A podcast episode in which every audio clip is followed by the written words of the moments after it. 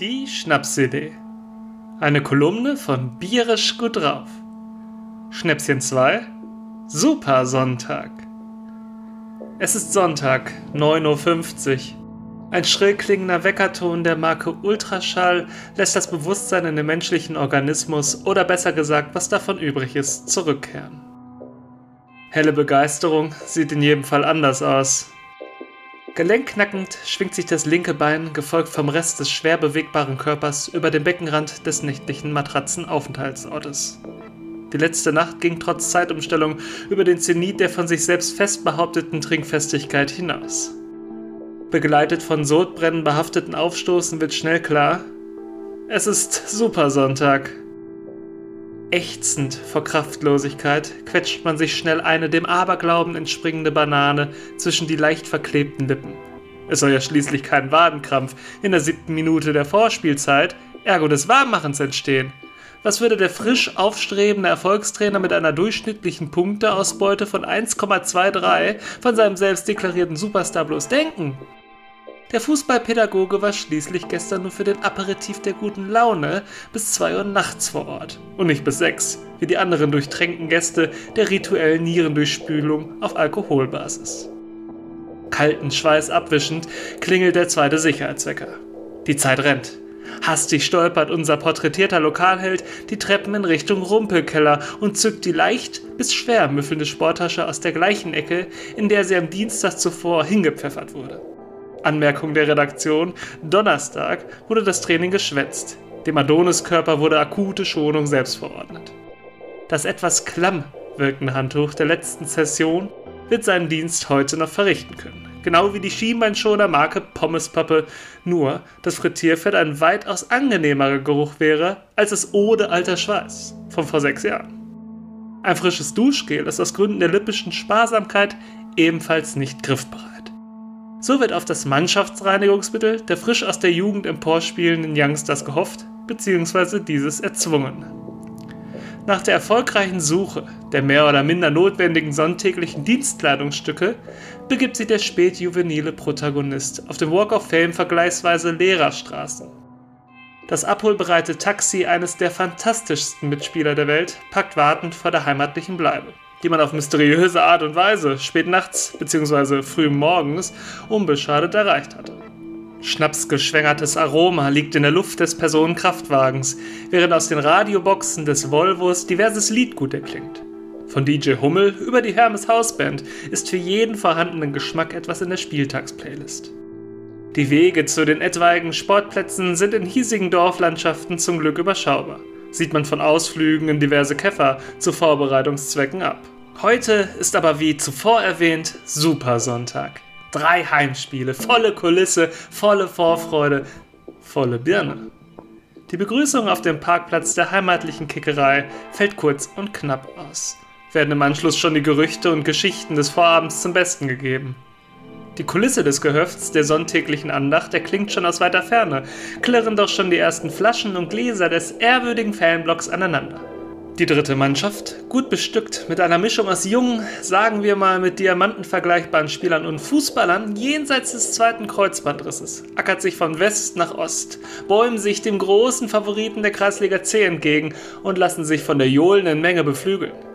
Die zweite Mannschaft, der auch das Herz unseres Protagonisten höher schlagen lässt, tümmelt sich verkatert und begrüßend am Tribünenunterrang herum.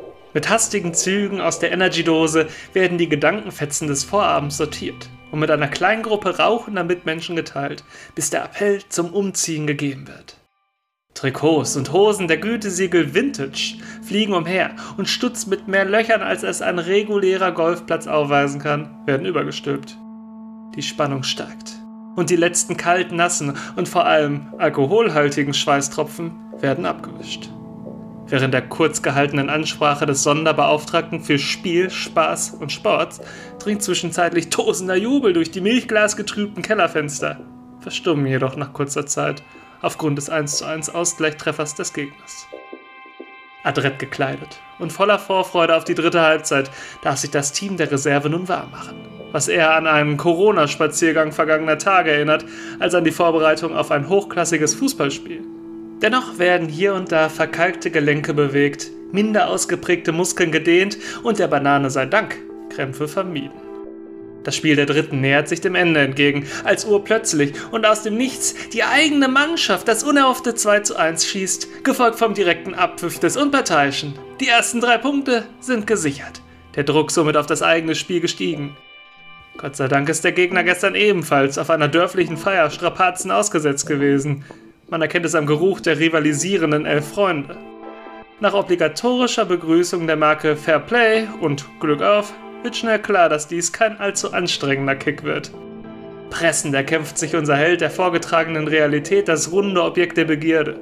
Stolpert an Freund und Feind vorbei hinüber zum kugelrunden Torhüter, schießt diesen aufgrund seiner torausfüllenden Statur an, nutzt jedoch den Abpraller mit einem gekonnten, jedoch eher ungewollten Torschuss mit dem Oberschenkel und versenkt zum frühen 1 zu 0 in der dritten Spielminute. Erleichterung macht sich schnell im geplagten Körper breit würde die reduzierte Kondition durch das nächtliche Handicap vermutlich eh nicht länger halten als für ein Zehntel der regulären Spielzeit. Der Torjubel fällt pompös aus wie eh und je. Ein routinierter Purzelbaum gefolgt von Pistolenschüssen in Richtung der Fans lässt die Begeisterung ins Unermessliche steigen. Und langsam gehend wird das Spiel wieder angepfiffen. Die gegnerische Mannschaft versucht es über 80 Minuten mit lang gepreschten Bällen auf ihren gefühlten 2,20 Meter großen Stürmer, genannt Hightower, dem jedoch sowohl das nötige Geschick als auch die entsprechende Schnelligkeit zur Ballverwertung fehlen.